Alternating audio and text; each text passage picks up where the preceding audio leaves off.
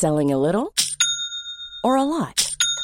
Shopify helps you do your thing however you cha-ching. Shopify is the global commerce platform that helps you sell at every stage of your business. From the launch your online shop stage to the first real life store stage, all the way to the did we just hit a million orders stage. Shopify is there to help you grow. Shopify helps you turn browsers into buyers with the internet's best converting checkout. 36% better on average compared to other leading commerce platforms because businesses that grow grow with Shopify. Get a $1 per month trial period at shopify.com/work. shopify.com/work. Les antipodes.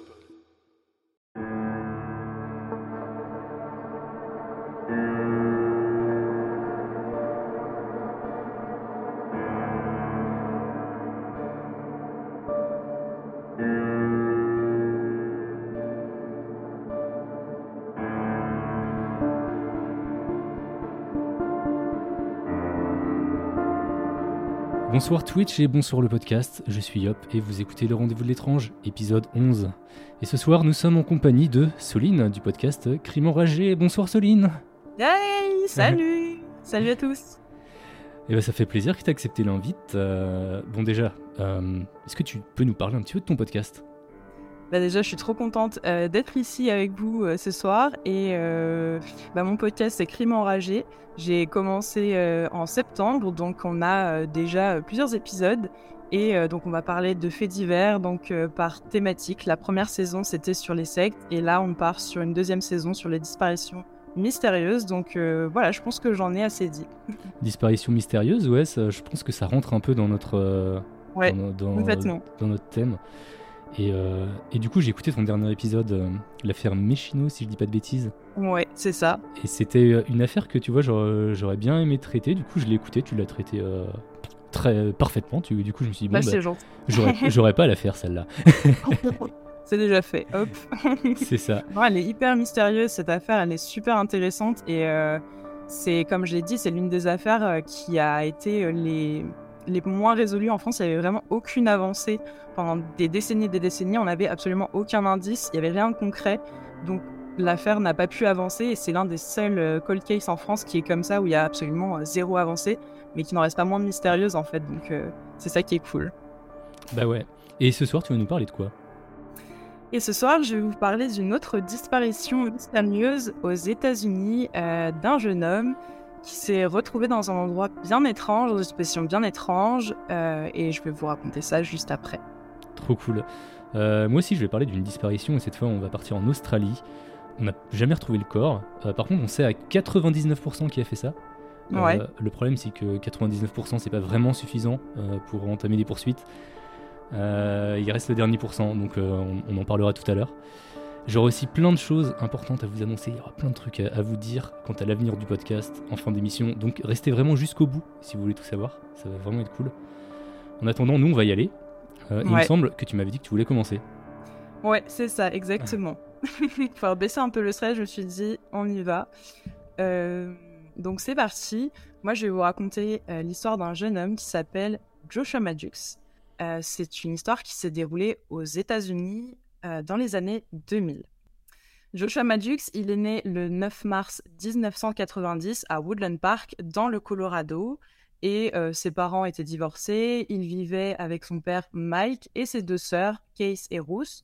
Et en 2006, il y a quelque chose d'assez intéressant à savoir pour le contexte, c'est que euh, malheureusement, l'un des frères, Zachary, s'est donné la mort à cause d'une dépression, et s'est mmh. donné la mort alors qu'il avait que 18 ans, malheureusement. Donc c'est quand même un, événement qui est assez intéressant à savoir euh, dans cette histoire, donc je le mentionne juste ici. Ok. Donc euh, pour vous présenter un peu le contexte, euh, Joshua Madux, c'est quelqu'un, c'est un jeune homme déjà de 18 ans qui est très joyeux dans la vie, il est assez positif, euh, il est même considéré comme quelqu'un qui a une intelligence assez créative, euh, c'est un peu un esprit libre, un peu bohème, il aime écouter de la musique, il aime faire les choses de ses mains, euh, il aime écrire pendant, pendant des heures et des heures. Enfin bref, c'est vraiment quelqu'un d'assez d'assez libre, c'est quelqu'un aussi qui joue de la musique, qui fait de la guitare, qui est assez doué d'ailleurs.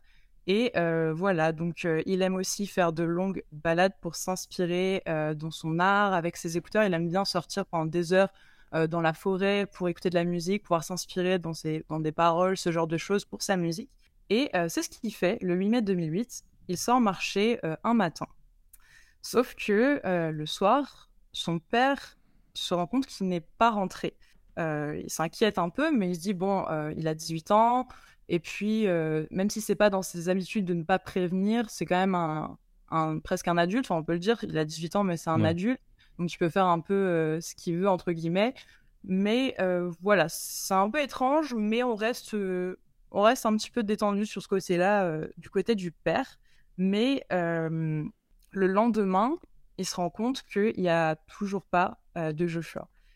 Là, il commence un peu à, paniquer et à se dire que c'est un peu étrange. Donc, il appelle un peu euh, ses amis, son entourage, voir si quelqu'un aurait pu le voir. Mais personne euh, ne l'a vu euh, depuis ces deux jours-là. Personne ne l'a contacté. Enfin bref, c'est assez étrange et son père s'inquiète. Mais il se dit bon, on va laisser un peu le temps de se décanter les choses. Et comme je vous l'ai dit, Joshua, c'est quelqu'un d'assez libre, d'assez bohème. Et il s'est un peu convaincu, le père, en se disant, bon, peut-être qu'il est parti quelques jours, une semaine peut-être euh, dans une région dans une région et pouvoir un petit peu euh, partir euh, et il va revenir voilà. Enfin c'est peut-être juste ce genre de choses. Il est il est bohème il est parti et il, était du genre à faire ça de, bah, partir une semaine sans prévenir? Bah il n'était pas du genre à faire ce d'aussi longues absences mais comme il était du genre à voilà parfois ben, effectivement découcher le soir et rentrer le lendemain il s'est dit bon peut-être que c'est ce c'est là c'est ce genre de choses qui s'est arrivé. Il y a peut-être eu une soirée. Bon peut-être qu'il est resté dormir chez un ami il devrait revenir ou alors peut-être qu'il va revenir dans l'après-midi. Il est un peu inquiet mais il se dit que devrait y avoir des, des nouvelles. Sauf que ben comme comme vous l'aurez pu deviner il y en a pas. Il n'y a pas de il y a pas de nouvelles pendant plusieurs jours et son père décide de déposer donc euh, un rapport euh, de police le 13 mai 2008 donc ça fait presque cinq jours après euh, ah et il déclare, euh, ouais, il déclare à ce moment-là, donc euh, je vais citer, il dit Je me suis levé un matin, Josh était là, il a décidé de sortir, puis il n'est jamais revenu de la maison. Je me suis le lendemain matin, quand je me suis levé, il n'était toujours pas là. J'ai appelé ses amis, personne ne l'avait vu, personne ne sait où il est. Donc là, à ce moment-là, il y a une enquête qui se met en place. Il y a quand même des recherches. la police prend ses recherches assez au sérieux. sauf que c'est pas vraiment des recherches qui sont hyper rassurantes parce que de leur côté, la police, elle pense que c'est un suicide et non pas juste une disparition. Par l'histoire de son frère euh, qui s'était donné la mort, il s'est dit, hmm. les policiers se sont dit peut-être que c'est sûrement un suicide également, malheureusement, et euh, ils sont plutôt dans la recherche d'un corps. Mais ah son entourage, sa famille, ben ils sont, ils sont vraiment catégoriques. Ils disent non, c'est impossible euh, que ce soit un suicide ou ce genre de choses. Joshua n'était pas du tout euh, malheureux dans sa vie, il était aimé, il avait des projets même un peu musicaux. Il n'était pas dans cette optique un peu, il n'était pas triste, il n'avait pas de, enfin, il semblait pas avoir de dépression. Donc vraiment, tout le monde est catégorique sur ce point-là en fait, et même autour de lui, enfin ses amis, etc. Personne ne pense à, vraiment un suicide ou ce, ce genre de choses. Mmh. Après, on connaît jamais vraiment les gens, mais Ouais, je suis d'accord. C'est pour ça qu'il faut laisser le, doute toujours et jamais dire bon bah c'est pas possible. Il avait l'air très heureux quoi. Mais ce que déjà ce que je trouve bizarre c'est euh, l'histoire des 5 jours là. Parce qu'on on dit généralement qu'une disparition, euh, c'est les premières 24 heures euh, les, plus, les plus importantes. Je suis d'accord, ouais. Là, c'est clairement mal barré. je suis d'accord avec toi. Et d'un côté, je ne veux pas me faire l'avocat du diable, mais je me dis que, bon, déjà, d'un côté, il y a ce côté où je pense que le père, je pense pas que ce soit hyper quelqu'un d'hyper réac, hyper euh, strict, et je pense qu'il s'est dit bon, il va, il va revenir. Je pense qu'il s'est pas trop inquiété sur le moment. Et il y a aussi le côté, je pense, euh, quand un, quand une personne euh, disparaît. Alors dans le Colorado, je ne sais pas si la majorité elle est à 18 ans ou 21 ans, ça dépend des États. Mais je sais que quand une personne majeure est disparue, c'est aussi beaucoup plus compliqué de commencer à mettre en place des recherches. Donc après, peut-être qu'il y a eu des précisions comme quoi il serait venu avant et qu'ils auraient dit non, euh, c'est pas encore, euh, ça fait pas encore assez de temps qu'il a disparu. Ça, je sais pas, il n'y a pas eu de précision sur ce côté-là. Mais en tout cas, euh, ouais, c'est vrai que c'est un peu bizarre, mais je, sais pas, j'essaie de trouver des raisons au père.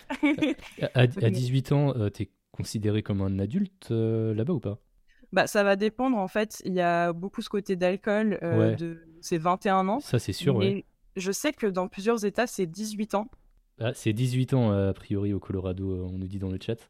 Ouais. Euh, Ok. Donc, effectivement, quand t'as 18 ans, on te cherche beaucoup moins, je pense. Enfin, quand t'es majeur. Ouais. C'est ça. euh, C'est on est on est beaucoup moins inquiet parce que je pense que il y a ce côté où tu sais les. t'as le droit de partir. Ouais, c'est ça. Tu peux Mm. disparaître du jour au lendemain sans donner de nouvelles et c'est considéré comme ok en fait. Donc je pense qu'il y a eu ce côté-là aussi où il y a eu peut-être un, un peu de décalage sur euh, sur la mise en place de, de l'enquête et tout. J'ai pas eu de précision de, de ce côté-là, donc je vais pas en, en dire plus. Euh, enfin voilà, il y avait ce côté où vraiment tout le monde dans son entourage, pour eux, c'était impossible que ce soit euh, un suicide. Euh, et même, c'était improbable que ce soit quelqu'un qui aurait pu lui faire du mal parce que il connaissait pas d'ennemi spécifique à Joshua. Il était hyper apprécié de tout le monde. Donc il y avait ce côté-là aussi où il savait pas vraiment qui aurait pu lui faire du mal. Et autre, autres éléments aussi, Joshua n'était pas, euh, ne prenait pas de drogue dans Mm. son entourage. Voilà, il n'y avait pas euh, ce côté, il ne prenait absolument aucune drogue et il n'y avait euh, pas de signe qui montrerait qu'il avait eu un, un trouble mental quel qu'il soit, donc autre que la dépression. Enfin voilà, il n'y avait pas du tout ce côté-là. Après, peut-être qu'il y a eu et que ça n'a pas été détecté, mais dans les faits, on on n'a pas ces éléments-là et pour eux, il n'y avait pas du tout ces problèmes-là. Ok. Donc euh, déjà, ça fait quelques petits éléments. Et en fait, ces sœurs, elles, euh, ou de, enfin, pendant les recherches, elles s'étaient aussi convaincues, donc les deux grandes sœurs, elles s'étaient convaincues que leur frère, en fait, il était juste effectivement parti faire sa vie ailleurs du jour au lendemain, comme on l'avait dit. Euh, elles préféraient penser que peut-être il allait essayer de faire sa vie dans un nouvel état, dans une nouvelle ville, euh, essayer de vivre de sa musique, un petit peu partir du jour au lendemain avec sa guitare. En fait, elles essayaient, je pense, de se convaincre, mais euh, Pour se rassurer, ouais. Ouais, je pense qu'il y avait ce côté où vraiment elles se rassuraient. Et au fond, est-ce que est-ce qu'elles y croyaient? Je ne suis pas sûre. Ouais, parce que, pff, ouais, est-ce qu'il était proche de d'elle? Ben, ça, alors il n'y a pas eu de précision sur ce Ouais. côté-là. Et euh, après, vraiment, la description, comme quoi c'était quelqu'un d'assez, euh, voilà, bohème d'esprit. Je comprends aussi cette démarche-là, mais euh, je pense que c'était pour se convaincre euh, plus. Mm. Et donc pendant plusieurs jours, plusieurs semaines et plusieurs mois, malheureusement, on ne va pas avoir d'avancée dans cette enquête, on ne va pas trouver Joshua. Et les années vont passer. Sept années exactement vont passer. Euh, les recherches ont un peu continué, mais au bout d'un moment, elles se sont essoufflées. Quitte, il n'y avait pas du tout de preuves, donc forcément, euh, ça s'est un peu effacé. C'est en 2015 que tout change. C'est le 6 août, précisément, qu'on fait une découverte terrifiante. On fait la découverte d'un corps momifié, retrouvé dans la cheminée d'une cabane, à deux pâtés de la maison familiale des Madux Ah ouais, juste à côté. juste à côté euh, de la maison familiale. Et cette cabane, pour en parler un petit peu plus, elle appartient à un monsieur qui s'appelle Chuck Murphy et qui a acheté euh, cette, cabane dans les années 50. Voilà, et son frère, euh, ils avaient, il avait vécu dans la cabane jusqu'en 2005. Et voilà, donc entre 2005 et 2008, il y a personne qui, est, vé- qui a vécu dans cette cabane. Euh, Murphy disait lui-même qu'il mettait un peu des stocks de temps en temps, mais que euh, personne n'avait habité cette maison. Et euh, voilà, entre 2005 et 2008, personne. Il y allait de temps en temps juste pour ranger un peu des choses, mais il y allait assez rarement. Et d'ailleurs, il témoignera euh, que il quand il s'y rendait, il y avait les dernières années notamment une odeur épouvantable. Euh, pour lui, c'était les rats, c'était la moisissure ou autre. Enfin, il s'est pas vraiment inquiété, mais c'est assez intéressant euh, de savoir ça quand même. Donc en 2015, Murphy, lui, il décide de développer un projet immobilier sur son terrain. Il en a marre, donc euh, il décide un peu de, de tout casser, de tout raser pour faire un nouveau projet. Il entreprend des travaux et ce jour-là, son équipe de rénovation a démoli la cabane. Et c'est là que l'excavatrice, lorsqu'elle commence à démolir la cheminée, elle trouve ce corps euh, humain momifié qui est penché, donc pour vous expliquer, en position fétale euh, est vraiment euh, fourré avec ses jambes au-dessus de la tête. Donc sa tête est vraiment en bas en fait. Donc vous voyez le chemin de, cheminée qui traverse le toit, les jambes en hauteur et sa tête en bas. Donc une position assez étrange, je pense qu'on peut tous se le dire. Bien sûr, il a immédiatement appelé la police et à leur arrivée, les policiers et le coroner du comté, qui étaient euh, accompagnés d'experts médico-légaux, ont utilisé des dossiers dentaires pour identifier, pour identifier euh, le cadavre et euh, les résultats sont autres que ce disparu, malheureusement, de Joshua Madux. En, en gros, il était coincé dans le conduit. Il était coincé dans le conduit et à l'envers, donc vraiment la tête en bas et les jambes en haut. Euh, Il y avait, il y a des photos, alors j'en j'en ai pas préparé pour ce soir, mais je crois qu'il y avait une photo ou deux que j'ai trouvée sur internet, si jamais vous voulez voir, qui représentait un peu euh, comment il était placé. Ok. C'est assez intéressant à voir. C'est un, c'est un dessin, bien sûr, hein, mais euh, voilà. Comme je vous l'ai dit, donc là, les autopsies révèlent plusieurs choses. Déjà, de 1, Joshua n'avait pas de drogue dans son système. Euh, le corps n'avait pas d'os cassé. Il n'avait pas non plus souffert de blessures par balle ou euh, par couteau ou par une arme blanche, quelle qu'elle soit. Bref, c'est hyper bizarre. Le coroner, lui, va déclarer que la mort de Joshua, elle n'était pas soudaine et qu'il était très probablement mort d'hypothermie ou de déshydratation. Ok. Sa mort, elle a été déclarée donc accidentelle par borne. Voilà. En vrai, on aurait pu dire que c'est pas si mystérieux que ça. Enfin, c'est un peu mystérieux, mais voilà, on aurait pu se dire il aurait pu rentrer par l'extérieur et se retrouver bloqué et ne pas pouvoir rentrer dans la cabane et mourir comme ça, en fait. Ouais, c'est c'est la première chose qu'on se dit, effectivement, ouais. C'est ça. Sauf que euh, c'est là où l'histoire elle se complique, elle devient un peu plus mystérieuse. C'est qu'il y a un dernier élément, c'est que Joshua il ne portait rien d'autre qu'une espèce de chemise thermique euh, che- longue, veste longue. Donc euh, il portait uniquement ça, rien d'autre. Juste ça. Juste ça, c'est-à-dire que le reste de ses vêtements, y compris donc son pantalon, ses chaussettes, ses chaussures, se trouvaient à l'intérieur de la cabane, soigneusement pliés, à côté de la cheminée. Et là, on commence à se, à se dire, attends, qu'est-ce qui se passe? Je comprends pas. Comment, pourquoi il a été retrouvé de l'extérieur dans, cette, dans ce conduit alors que ses vêtements sont soigneusement pliés à l'intérieur? C'est comme si Le- euh, il, s- il recherchait à rentrer, comme s'il avait été enfermé dehors? Ça devient hyper étrange. Ben, je pense qu'il y a eu plusieurs théories à ce propos. C'est ce qu'on va voir d'ailleurs, parce qu'au final, euh, c'est ce qu'on va pouvoir juste euh, Bah oui. alimenter. C'est des théories, malheureusement. Euh, en plus, c'est l'hypothèse que, que, le, que, le, que le coroner Born dira, c'est que Joshua Madux, déjà, c'est quand même un grand gaillard. Il mesurait 1m82 pour euh, bon, 70 kg.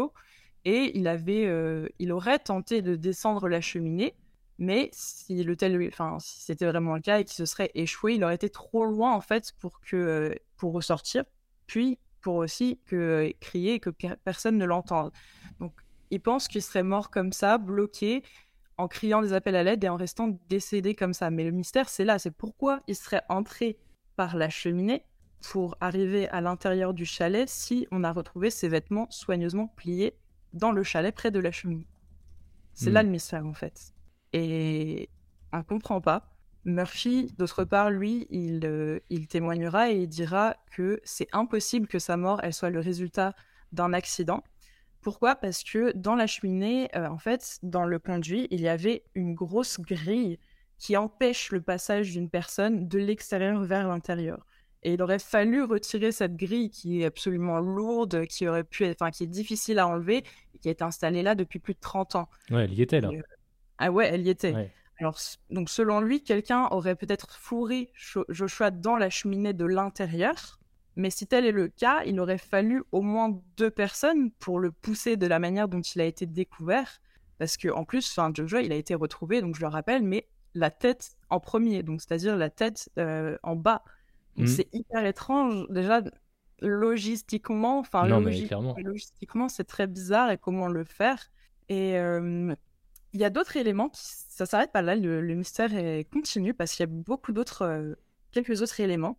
C'est que euh, déjà, première question, comment ça se fait que Murphy, donc le propriétaire de la cabane, pourquoi il n'aurait pas vu ses vêtements soigneusement pliés si euh, pendant trois ans il aurait visité un peu la maison et à chaque fois il ne voyait rien? Mm.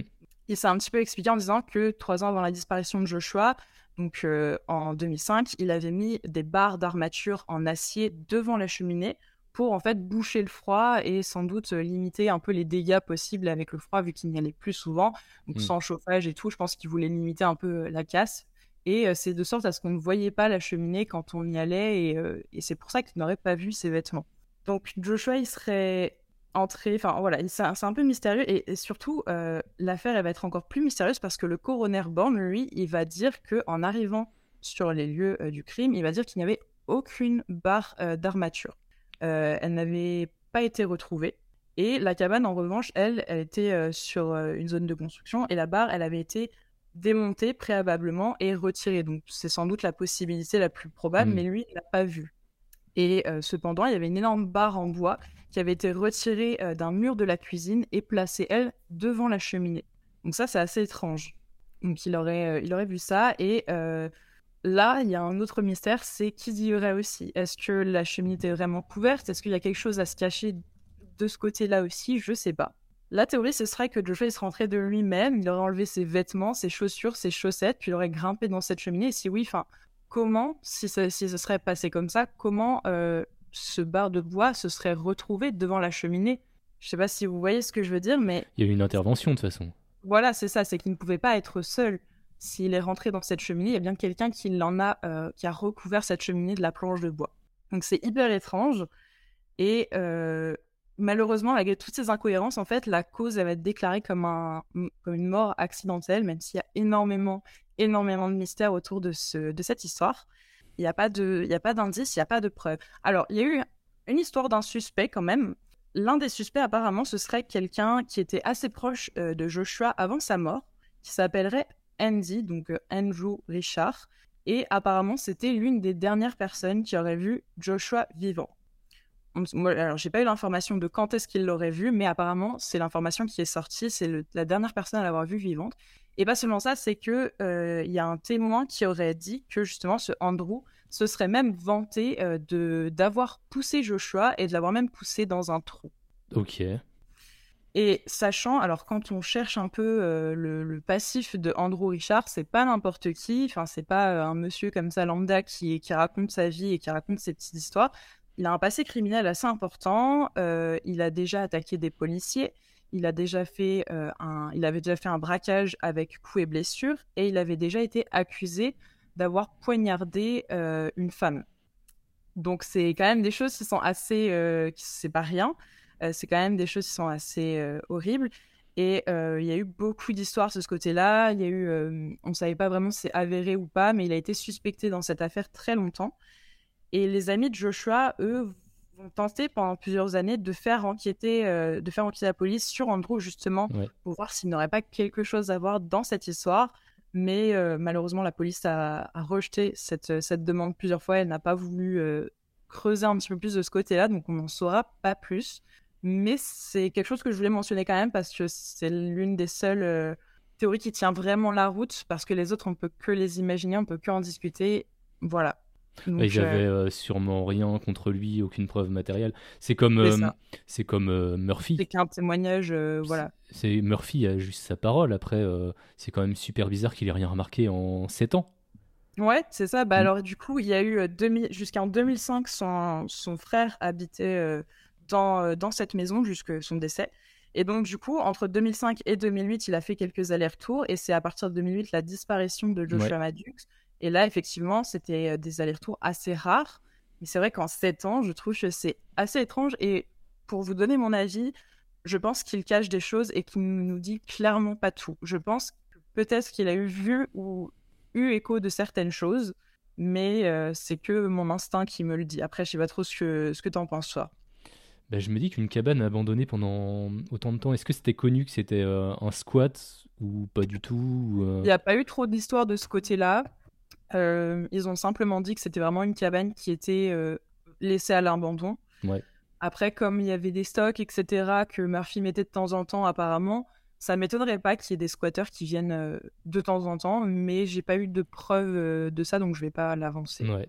Mais c'est vrai que ça devait, il devait quand même y avoir une sacrée odeur, parce que tu as un cadavre clairement dans ton conduit de cheminée, tu vois. Et justement, est-ce que la question aussi, c'est est-ce que la planche de bois qui a été posée sur la, sur le trou de la cheminée, ça aurait été pas, je sais pas, peut-être pour au-delà de boucher euh, et, cacher le corps, peut-être boucher un peu l'odeur, enfin essayer de hmm. couvrir l'odeur comme on peut, je sais pas trop. C'est celle-là, on sait pas qui l'a posée. Non, on sait pas du tout qui l'a posée. Donc est-ce que c'est Murphy? Est-ce que c'est la personne qui était avec euh, Joshua? Il n'y a pas eu, euh, il y a pas trop eu d'histoire de ce côté-là. Il n'y a pas eu trop de précision. mais je, je vous avoue, quand j'ai découvert cette histoire, elle m'a beaucoup. Elle m'a presque obsédée à un moment parce que je je comprenais pas, et je comprends toujours pas, Hmm. comment il a pu se retrouver bloqué dans ce conduit de cheminée avec ses vêtements posés soigneusement à l'intérieur. Et même s'il y a des personnes qui ont peut-être été euh, impliquées dans ce, dans ce meurtre, ou alors enfin, dans ce qui s'est passé, qu'est-ce qui s'est passé même dans ce cas-là? Est-ce qu'ils l'ont vraiment poussé par les pieds? Est-ce qu'ils... Voilà, j'arrive pas à, à visualiser le truc en fait. C'est vraiment étrange. S'il y avait une autre personne sur le toit qui l'aurait poussé, ça explique pas non plus les, vêtements. Ouais. Bah, alors, il y a eu. euh, je sais pas si vous connaissez, bon, très sûrement, euh, si vous êtes un peu adepte du True Crime, euh, la très fameuse Victoria Charlton qui, a fait, qui avait traité cette affaire il y a plusieurs années maintenant. J'avais vu sa vidéo et il y avait des choses qu'elle avait dit, mais j'ai pas voulu les redire parce que je n'ai pas trouvé les sources et je voulais pas. voilà. Mais effectivement, avec l'histoire de Andrew, c'est qu'il y avait beaucoup de rumeurs comme quoi peut-être que ce serait un couple euh, homosexuel un peu refoulé qui seraient allés dans la cabane ensemble, qu'ils auraient eu une dispute et que ce se serait mal terminé. Et justement, il y avait eu cette théorie comme quoi peut-être qu'ils se seraient disputés sur le toit et qu'il y avait eu une histoire où il y en aurait peut-être un qui avait poussé l'autre ou de l'intérieur. Mais c'est vraiment que des suppositions assez fumeuses, on va dire. Donc, euh, mais on peut, euh, on peut carrément euh, débattre sur ça et alimenter un peu ces théories. Moi, je suis pour, hein, mais euh, Mhm. je trouve ça assez étrange en fait. C'est assez intéressant, mais bon. Ici, on part sur une dispute. Ça, ça pourrait peut-être une, être une façon de, de cacher le corps, de le glisser dans la Ouais. cheminée? Bah oui, en vrai, ça pourrait être vraiment un moyen. Et est-ce que aussi la question, c'est est-ce que la personne ne voulait pas peut-être brûler le corps et qu'elle a peut-être pas réussi ou je sais pas, mais euh, je sais pas. Il y a peut-être aussi ce côté-là, peut-être qu'il voulait le faire disparaître complètement, qu'il Mm. n'a pas réussi, qu'il a abandonné là. je- Il y a vraiment trop de mystères dans cette histoire. Je sais pas ce que vous en pensez dans le chat. J'ai pas trop Ouais. regardé. J'étais concentrée sur euh, sur raconter l'histoire de manière qualitative. Non, il y a Ennis qui dit euh, euh, qu'il va se disputer sur le toit. Mais moi aussi, je me faisais la même réflexion. Et c'est pour, ça que je- c'est- c'est pour ça que je me disais bah, peut-être qu'il y a eu une dispute, euh, que ça a mal tourné. Et du Ouais. coup, euh, après, il l'a mis, je sais pas, il, il savait pas où, la- où mettre le corps sur le toit. ouais, quoi. ouais, c'est. Bah, puis même, enfin, Par contre, faut, faut quand même. Je, je sais pas comment il fait la, la cabane, mais grimper avec un corps. après, est-ce qu'il y avait une échelle? Est-ce que c'était simple? Il était pas très lourd. Enfin. je- bah, il faisait 70 kilos selon les descriptions. Ouais. Mais en fait, la question, c'est, enfin, dans les deux sens, qu'il soit rentré par l'intérieur ou par l'extérieur de la cabane, il y a beaucoup de mystères dans les deux sens. C'est-à-dire que même de l'extérieur, enfin, il y a encore cette histoire de grille aussi, mine de rien. Et la grille, enfin, c'est quelque chose, selon, euh, selon Murphy, qu'il aurait fallu vraiment enlever. Enfin, tu pouvais pas l'enlever comme ça depuis, euh, depuis le bout de cheminée. Donc, c'est aussi ce, côté-là qui est assez intrigant. Et, euh, et donc aussi la rumeur sur le fait que, que Andrew et, et Joshua seraient peut-être un couple refoulé, Mm. enfin qu'ils étaient cachés euh, aux yeux de tous et qu'ils voulaient pas se montrer. Et peut-être qu'il y avait une dispute par rapport à ça. Encore une fois, aucune preuve, donc euh, on peut pas l'affirmer, mais euh, mais ouais, même une dispute. Enfin, je sais pas à quel moment tu vas sur le toit. Enfin, je À aucun Et- moment tu vas sur le toit, je pense, dans tous les voilà, cas. et été impossible. Je pense que si la personne, ou même deux personnes, moi, ça me semble impossible que deux personnes portent un autre corps ou une autre personne pour l'emmener sur le toit. Enfin, je sais pas si tu vois ce que je veux dire, mais logistiquement, enfin, faut vraiment que ce soit deux personnes bien gaillardes, quoi. Enfin, je, Ouais. je sais pas. Puis je sais pas, une, ch- cheminée, ça me viendrait jamais à l'idée de cacher un, un corps. Faut- Ouais. enfin, surtout qu'il fallait le savoir qu'il y avait une trappe euh, qui empêchait euh, le corps de tomber en, euh, dans, la, Bah, dans la cheminée. Donc c'est peut-être quelqu'un qui savait. C'est pour ça que Murphy, est-ce qu'il nous dit pas tout en fait? Parce que Murphy, c'est vrai je- que euh, Murphy, personne je n'aurait trouve qu'on l'a on l'a mis euh, rapidement de on côté mis en de fait. côté rapidement. Ouais, Mm. je suis d'accord avec toi.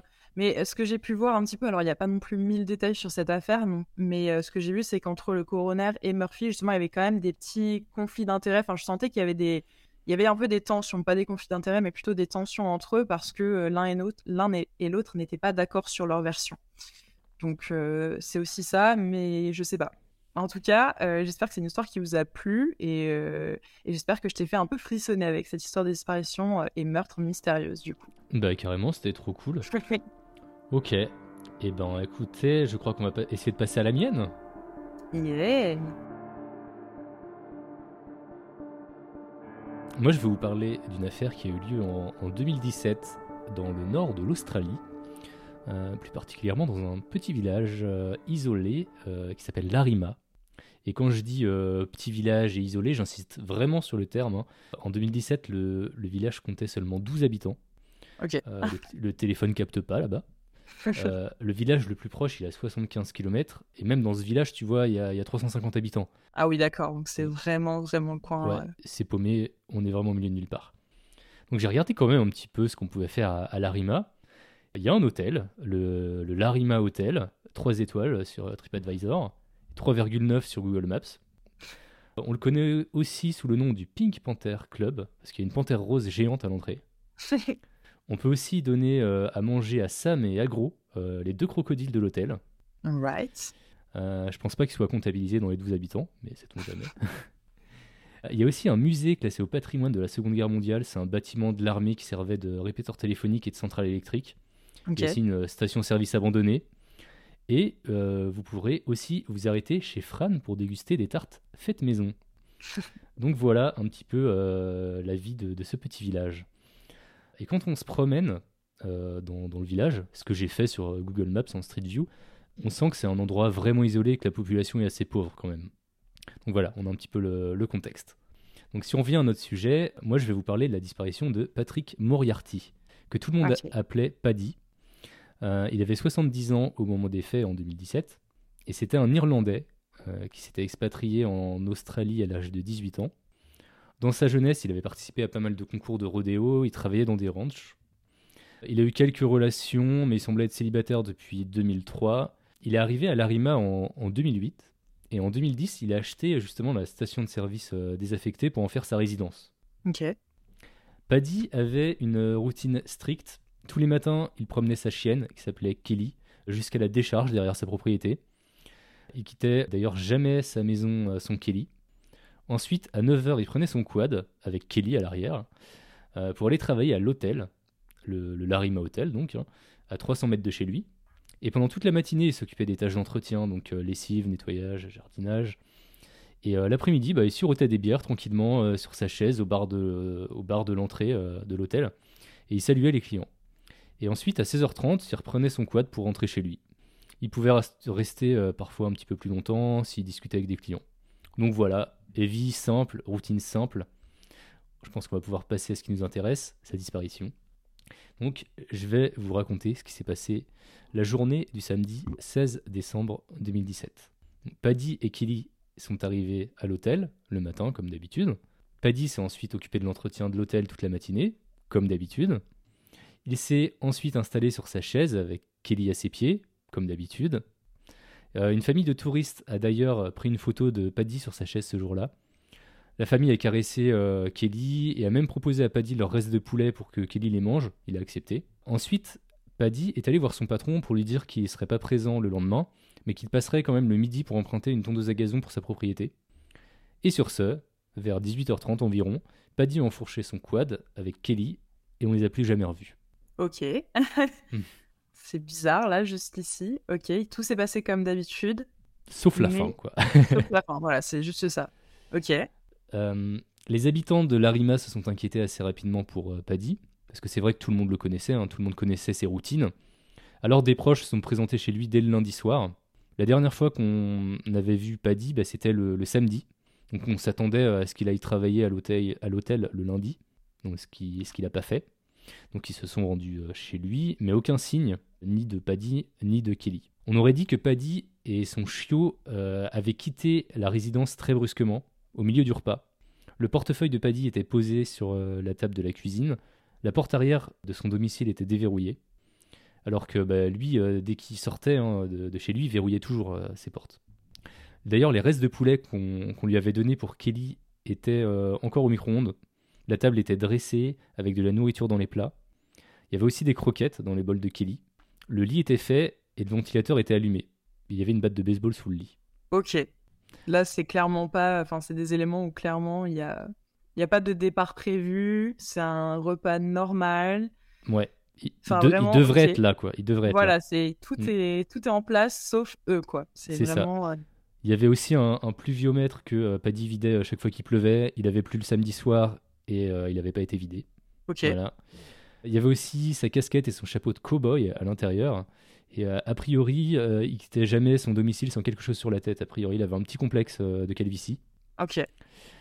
Donc a priori, il s'est passé quelque chose qui l'a poussé à sortir rapidement de chez lui, sans même prendre le temps de, de mettre sa casquette. Quoi. Il serait pas non plus allé très loin, car son quad et son 4x4 étaient garés toujours devant chez lui. Ok. Par contre, on n'a jamais retrouvé les clés du 4x4. Donc a priori, il devait les avoir sur lui lors de sa disparition. Les proches de Paddy n'ont pas forcément euh, d'abord pensé à un crime. Ils ont commencé à le rechercher dans les alentours, mais ils n'ont trouvé aucun signe de lui, ni de, ni de Killy d'ailleurs. hein. Les recherches étant infructueuses, ils ont appelé la police le mardi dans l'après-midi. Elle est arrivée l'après-midi suivant, le mercredi 20 décembre donc. Ok. Ouais, on était 4 jours après sa disparition. Là, quand on disait tout à l'heure que les 24 premières heures étaient importants, euh, bah là, ils, ils avaient pas l'air euh, spécialement très pressés, quoi. Ouais. Alors, est-ce que c'est parce qu'il avait un certain âge, il avait 70 ans, qu'il n'avait pas de famille, euh, et du coup, bah, je sais pas, euh, personne n'était euh, ultra pressé? Je ne sais pas. Ou peut-être que, enfin, parce que du coup, sa disparition, elle a été assez, euh, elle a été vite perçue par les autres villageois. Tu m'as dit, c'est ça? Bah, en fait, a priori, il serait disparu le samedi, et les gens sont allés le voir le lundi soir. Ok. Donc son absence, elle a été vite perçue quand même au bout Ouais. de, de trois jours.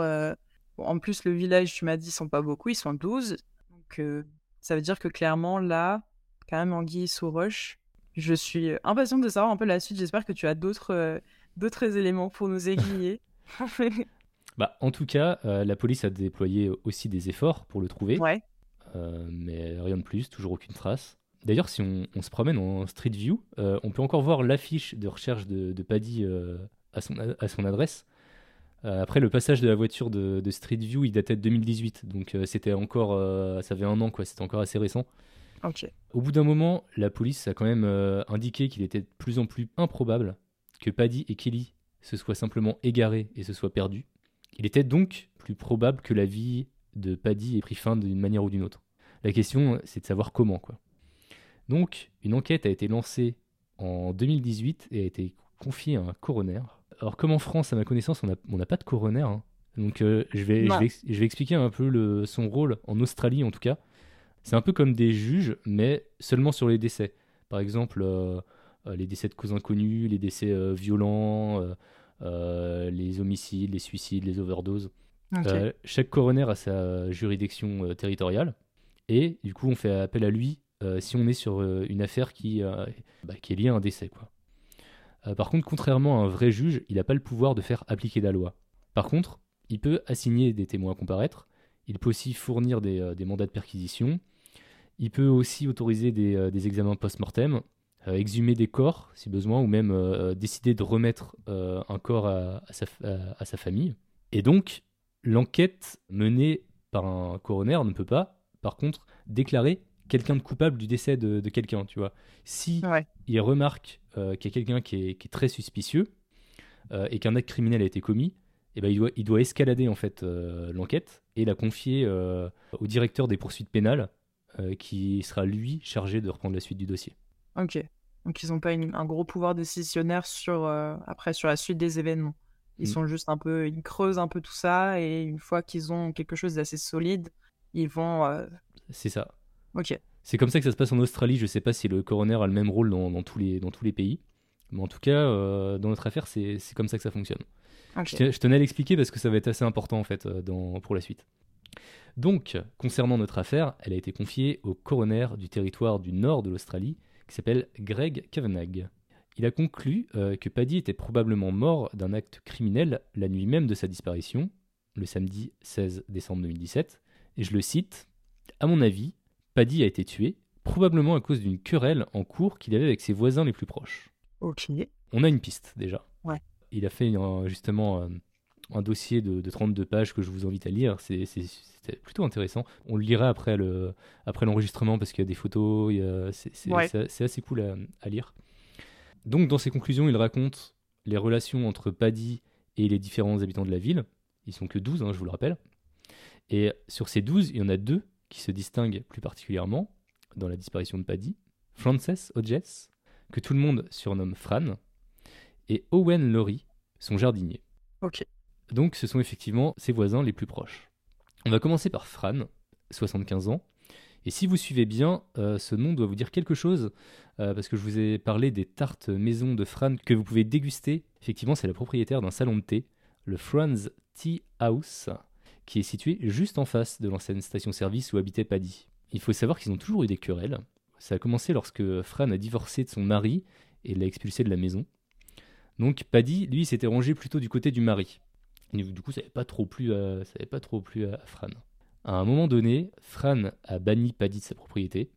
En représailles, Paddy a érigé une clôture sur la, sur la sienne pour empêcher les clients du salon de thé à, à se garer en fait. Ok.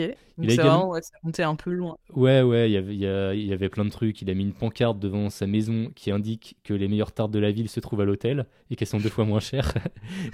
et du coup, sur Street View, euh, c'est pareil, je l'ai vu cette pancarte. Euh, il était toujours là un an après sa mort, quoi. mais j'ai pas trouvé par contre de photos récentes pour savoir si elle y était encore. Euh. Ah. ah. mais bon, ça devait être vraiment. ouais, c'est une bonne querelle, je pense, déjà, entre voisins, entre guillemets, puisque là pour en partir à faire des, des, grillages, des histoires comme ça et tout, je pense que c'est vraiment, euh, de vraiment être sérieux, quoi. Ouais, il y avait énormément de trucs euh, entre eux. Paddy, par exemple, il disait à tout le monde que les tartes de Fran étaient minuscules et étaient de mauvaise qualité. Il était allé jusqu'à accuser Fran, euh, qui affirmait du coup que ses pâtisseries étaient faites maison euh, de vendre euh, des aliments de supermarché euh, surgelés réchauffés. C'est pas cool. Ah ouais, non, non mais il y, a eu plein de trucs. Fran, elle pensait que du coup, lui et son ex-mari, ils empoisonnaient ses, plantes. Ils coupaient les câbles de caméra de sécurité, provoquaient des inondations sur sa propriété. ok, c'était vraiment pas rien, quoi. Non, non, c'est pas rien. Il y, a, eu sept années, en fait, de, de querelles avant la disparition. Et durant ces sept années, euh, Fran a appelé la police au sujet de Paddy à 10 reprises. Ok. Euh, pour euh, diverses infractions, quoi. En plus de, des accusations d'empoisonnement, alors elles n'ont pas pu être vérifiées par la police, donc je ne sais pas si c'est vrai ou si c'est Fran qui a, qui a inventé des trucs.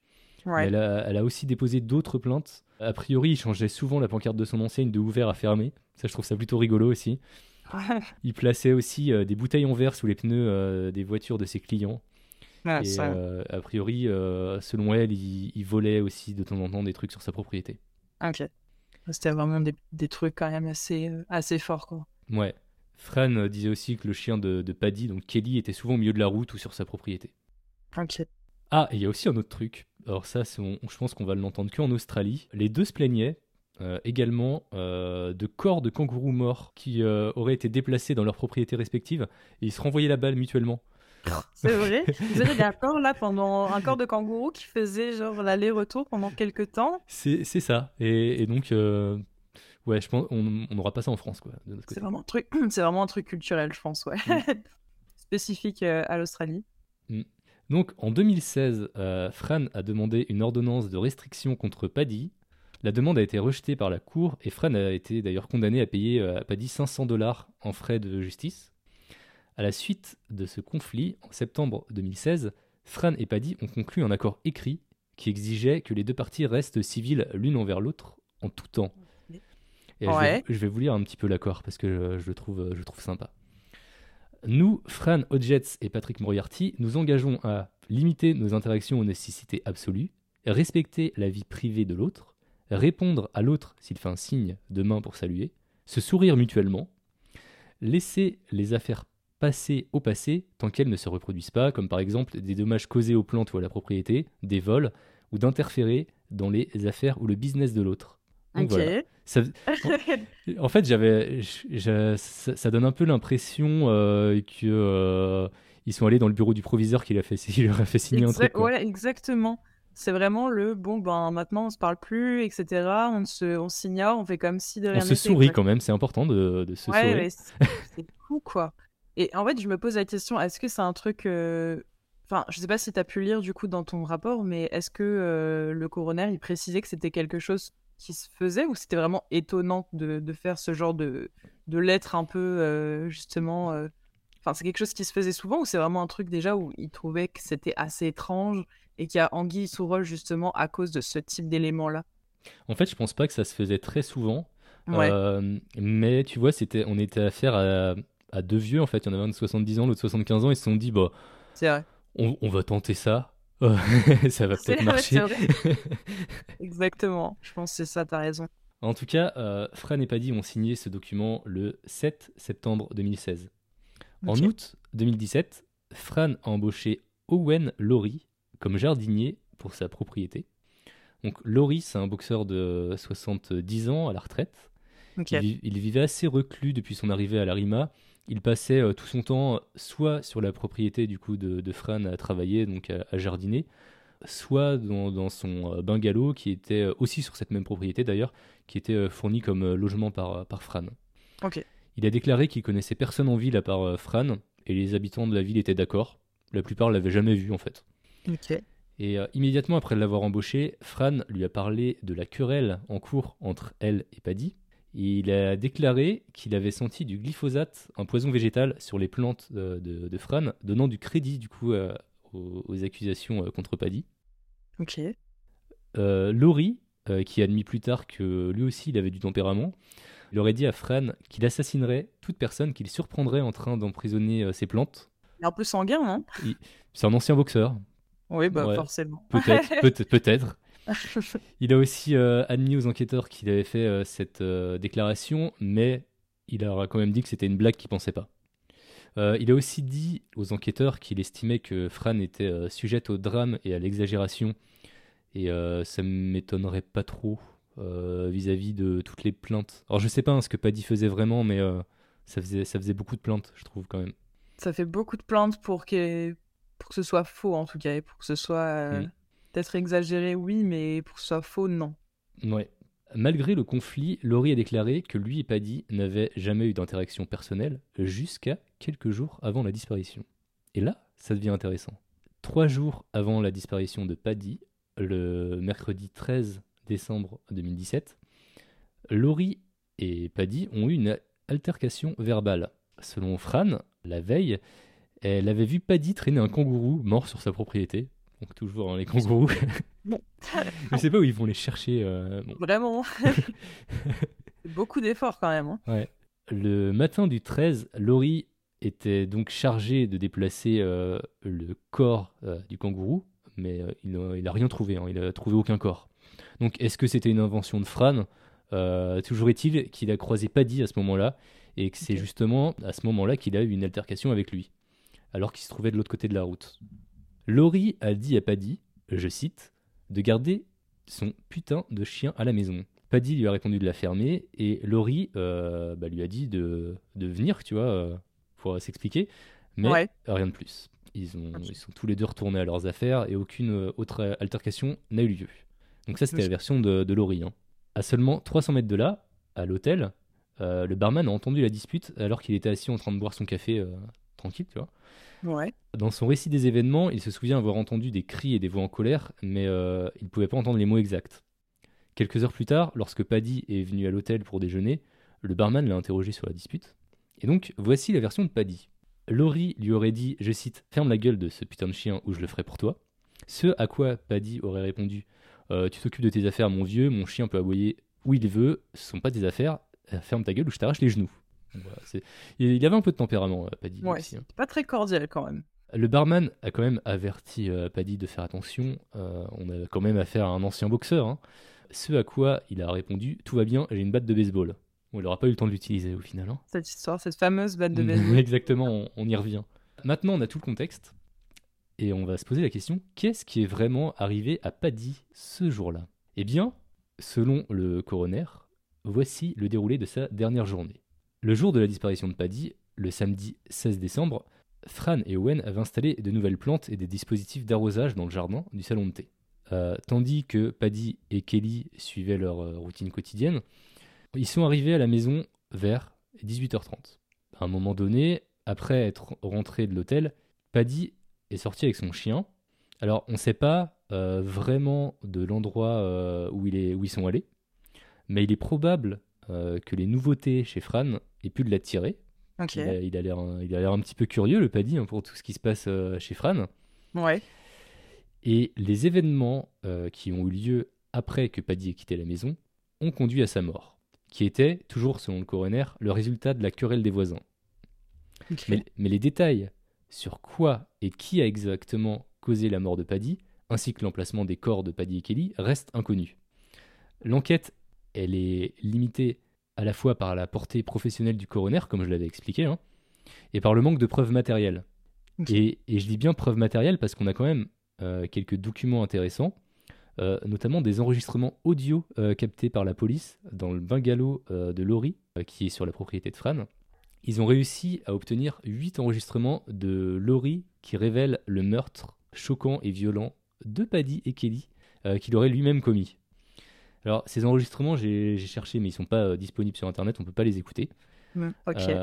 mais dans le document du, coroner, bah, ils, sont retranscrits. Euh, on y entend Laurie parler parfois tout seul, euh, parfois à son chien, et d'autres fois il chante, en fait. Et donc, euh, on a quelques citations intéressantes que je vais vous lire. J'ai tué Paddy et frappé à la tête. Je l'ai frappé sur son nez avec mon marteau. Voilà. Autre citation, toujours sur le marteau. Ils n'ont pas trouvé le marteau, donc ils n'ont rien contre moi. Voilà. Il a aussi fait une chanson à propos de son marteau qu'il chante, qu'il a, qu'il a chanté à la guitare. A priori, c'est un guitariste. Ah, ok. Euh, je vais vous lire un petit peu les paroles de sa chanson. Peut-être euh, qu'en fin de live, on la chantera si vous voulez tous ensemble. Euh, c'est un marteau tueur. Un marteau tueur. J'ai un tas de noix de coco baveuses. Elle roule dans la baie. Roule, roule dans la baie. J'ai tué le vieux paddy avec mon marteau tueur. J'ai frappé sur la putain de tête et je l'ai tué. Je l'ai frappé. Je l'ai frappé à la tête et je l'ai tué. Je l'ai frappé à la tête et je l'ai tué. Je l'ai battu. Ah, c'est terrifiant. Ouais. C'est terrifiant. Et euh, dernière citation où il parle à son chien. Il lui demande, il dit Ruby, t'as fait quoi de mon livre? Je vais moi-même te tuer. Je tue, je tue des chiots, je tue des chiots. Ok. J'ai beaucoup de choses là qui reviennent quand même.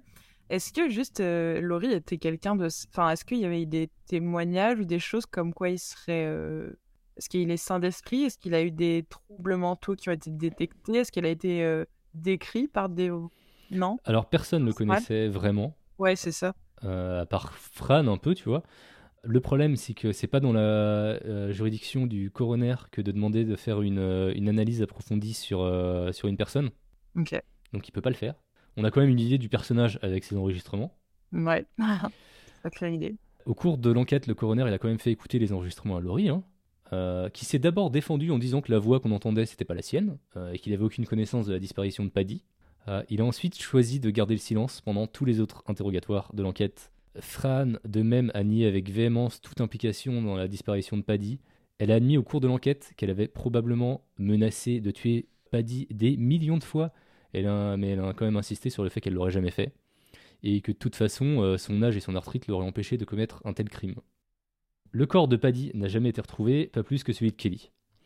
Donc, Étant donné justement que les conclusions du coroner ne suffisent pas à elles seules à engager des poursuites pénales, la question de la mort de Paddy a été renvoyée par le coroner au commissaire de police et au directeur des poursuites publiques pour donner suite à l'enquête. À l'heure actuelle, euh, rien de plus n'a été révélé depuis la publication des conclusions du coroner qui date d'avril 2022 et aucune arrestation n'a été effectuée. Donc, en conclusion, on ne sait pas où sont les corps de Paddy et sa chienne. On est sûr à 99% quand même que c'est Laurie euh, qui a commis le meurtre avec un marteau.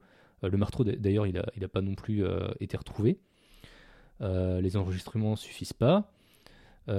et on ne sait pas en fait si l'enquête a été prise en compte par une instance qui pourrait la mener jusqu'au bout. On ne sait pas si, si quelqu'un s'en occupe actuellement. Parce que peut-être qu'actuellement il y a quand même quelqu'un dessus mais elle a été envoyée dans tous les cas. Enfin, elle est entre guillemets dans une pile quelque part. Elle va être. Euh, elle bah, va on, être. On espère. Moi, j'espère que dans un prochain épisode, euh, j'aurai une conclusion à donner euh, positive, quoi. Mais pour le moment, on peut pas dire que l'affaire soit résolue. Le degré de mystère est quand même assez faible. Mais, c'est, je trouve que c'est quand même assez étrange parce que la manière dont, dont il a disparu. Alors, certes, dans le village, il y a que 13 personnes, donc je pense que niveau témoin, enfin, il y a pire, quoi. Enfin, je veux dire, il y a, y a des endroits où c'est, c'est plus difficile, je pense, à mmh. cacher un corps. Mais je trouve ça assez dingue quand même, cette histoire. Et surtout que tu dis que il avait, enfin, de base, Paddy avait des habitudes très strictes tous les soirs, tous les mmh. jours, tout, toute la, la, routine, la journée. C'est un homme très routinier, ouais. Mmh. Voilà, et je trouve que ce côté-là, justement, c'est ça, ça donne 90% du ton, comme quoi c'est sûr que qu'il s'est passé quelque chose et que justement, c'est dont peut-être tu parles, euh, ces histoires de voisinage mmh. qui auraient mené à bout euh, toute cette histoire, mais euh, Moi, l'histoire du chapeau, déjà, quand tu m'as dit euh, il avait pas de chapeau quand il est sorti, alors il a toujours un chapeau, il a un peu. Moi, à ce moment-là, je me suis dit ok, donc il a disparu, il n'est pas parti lui-même, il, est... il a été euh, tué ou quelque chose, ça c'est sûr. Alors, c'est le genre de petits détails, je trouve, qui fait vraiment. Euh, ces petits détails bêtes, mais qui font que vraiment c'est ça, en fait, qui, qui donne ce côté disparition. non, ils n'ont pas disparu d'eux-mêmes, c'est quelqu'un qui a dû faire quelque chose, quoi. Mmh. Et Nice qui dit ça me rend folle l'histoire des enregistrements inutiles. Ils sont pas inutiles. Enfin, ils, ils, pourront servir quand même plus tard. en fait, ce que je trouve bizarre, c'est que euh, ça aille pas plus vite avec toutes ces preuves. Ouais, je suis d'accord avec toi. Et sinon, bah, pour finir, quand même, euh, a priori, a priori, Laurie ne travaille plus euh, chez Fran, mais la vie continue quand même dans, dans la petite ville de, de Larima. Le salon de thé de Fran est toujours ouvert. C'est son petit-fils Brent qui a repris l'activité depuis avril 2021 et les avis sont bien meilleurs euh, depuis que c'est lui qui, euh, qui, est aux commandes. Et euh, quand j'ai vu là, les dernières photos, bah, ça me donnerait bien envie de m'y arrêter, goûter une petite tarte et, et aussi vérifier l'ancienne station-service de l'autre côté de la route quand même.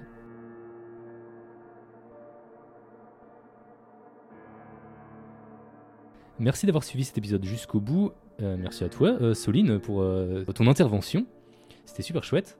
Bah, c'était avec plaisir et euh, bah, je me suis bien amusée avec ces deux histoires qu'on a pu euh, raconter. Ouais, t'as bien aimé. Ouais, raconter un peu vos théories aussi, mais c'est vrai que c'est deux histoires qui sont un peu mystérieuses, donc euh, je suis hyper contente d'être là et merci à toi pour ton invitation. Bah, pas de problème. est-ce que tu peux nous dire où est-ce qu'on peut te retrouver sur les internets? Oui, tout à fait. Alors c'est assez simple. mon podcast se trouve sur Spotify, podcast, Apple Podcast, pardon, et euh, encore. Et si jamais vous voulez suivre un petit peu les infos euh, de mon podcast, c'est sur Instagram, crime-du-bas enragé, et vous allez trouver toutes les actus sur le podcast. Donc euh, n'hésitez pas à venir me rejoindre. Et il y a déjà une saison d'enregistrer, une deuxième qui commence? Exactement, il y a déjà une saison. Et la deuxième saison débute. Là, on va avoir le deuxième épisode. Si tout va bien, il sort vendredi prochain. Et donc voilà, là, ça roule, tout tout roule bien, donc euh, je suis contente et j'espère que euh, ce prochain épisode euh, va plaire. voilà. Ok, donc tu vas être obligé de ressortir un autre épisode parce que l'épisode qu'on est en train d'enregistrer là, il sortira le vendredi d'après le vendredi prochain. Donc tu ok, vas être, de faire deux épisodes. Bah, c'est le boulot, ouais, c'est ça. bah, en vrai, je me suis posé la question, mais euh, voilà, je m'étais dit que c'était bien quand même de sortir un épisode. Et puis, en vrai, l'histoire, elle m'intéressait beaucoup sur celle que je voulais sortir. J'ai fait beaucoup de recherches dessus et je me voyais pas si. En fait, si je l'enregistrais pas dans la semaine, j'allais encore faire des recherches pendant des semaines et des semaines et euh, ça m'aurait pris la tête en fait. Ça c'est le pire ça. Voilà, donc je l'ai enregistré. En fait, ça m'a un peu euh, parce que sinon je sais que j'allais rester dessus et ça c'est un des problèmes quand tu fais des recherches beaucoup beaucoup beaucoup sur une affaire qui te passionne. Hmm.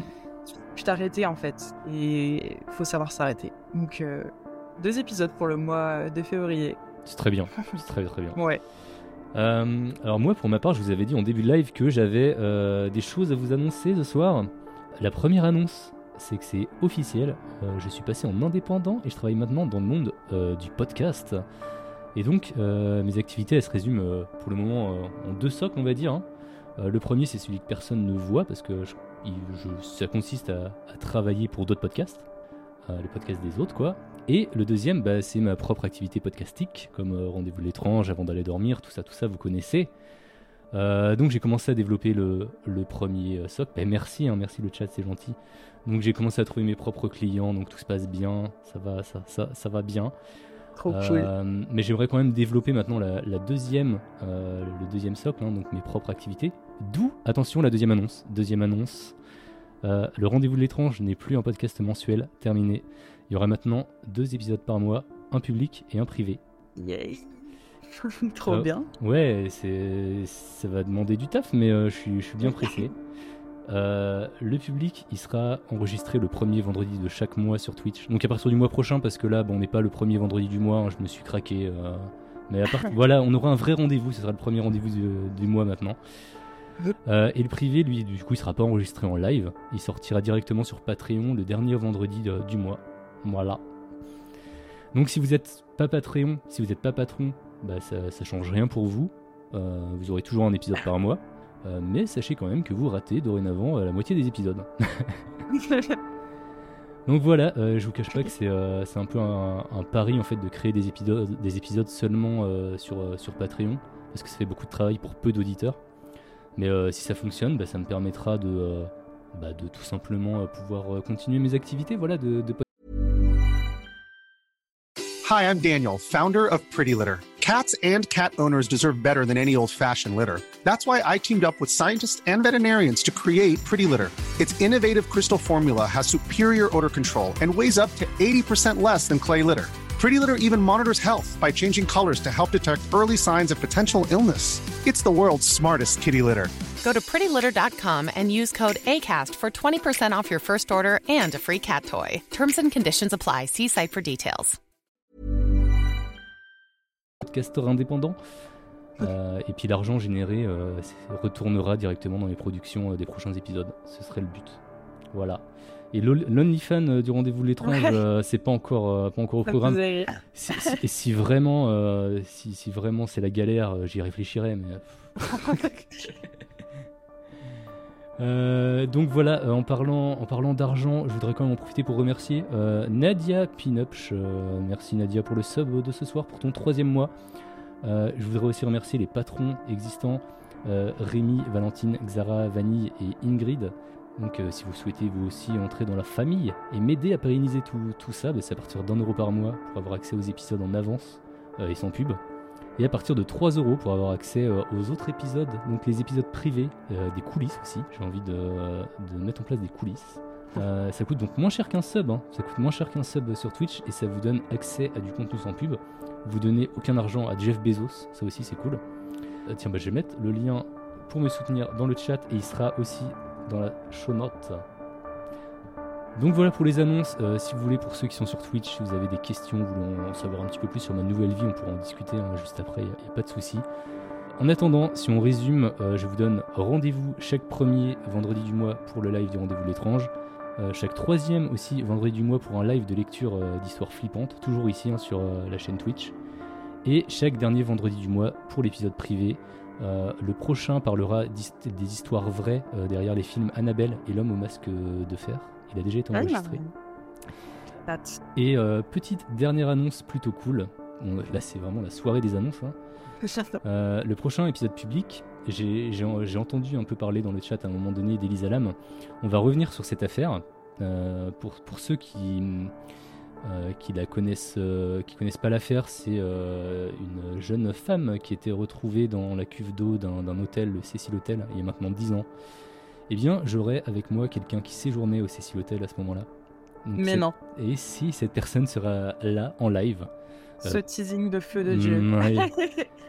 et elle répondra à toutes nos questions, donc n'hésitez pas à venir directement les poser. Ce sera donc le 3 mars à partir de 21h30. Voilà, Trop voilà. Euh, je crois que j'ai tout dit. Euh, ben, merci encore à toi, Soline. Merci Euh, à toi. T'hésites pas à repasser quand tu veux, t'es la bienvenue. Ça marche, bah avec plaisir. Et euh, bah merci pour ton, invita- pour ton invitation. Et euh, merci pour ce moment euh, partagé qui était super cool en tout cas. Et bah à très vite. Ça marche. À bientôt tout le monde et puis bah prenez soin de vous. Bisous. Ciao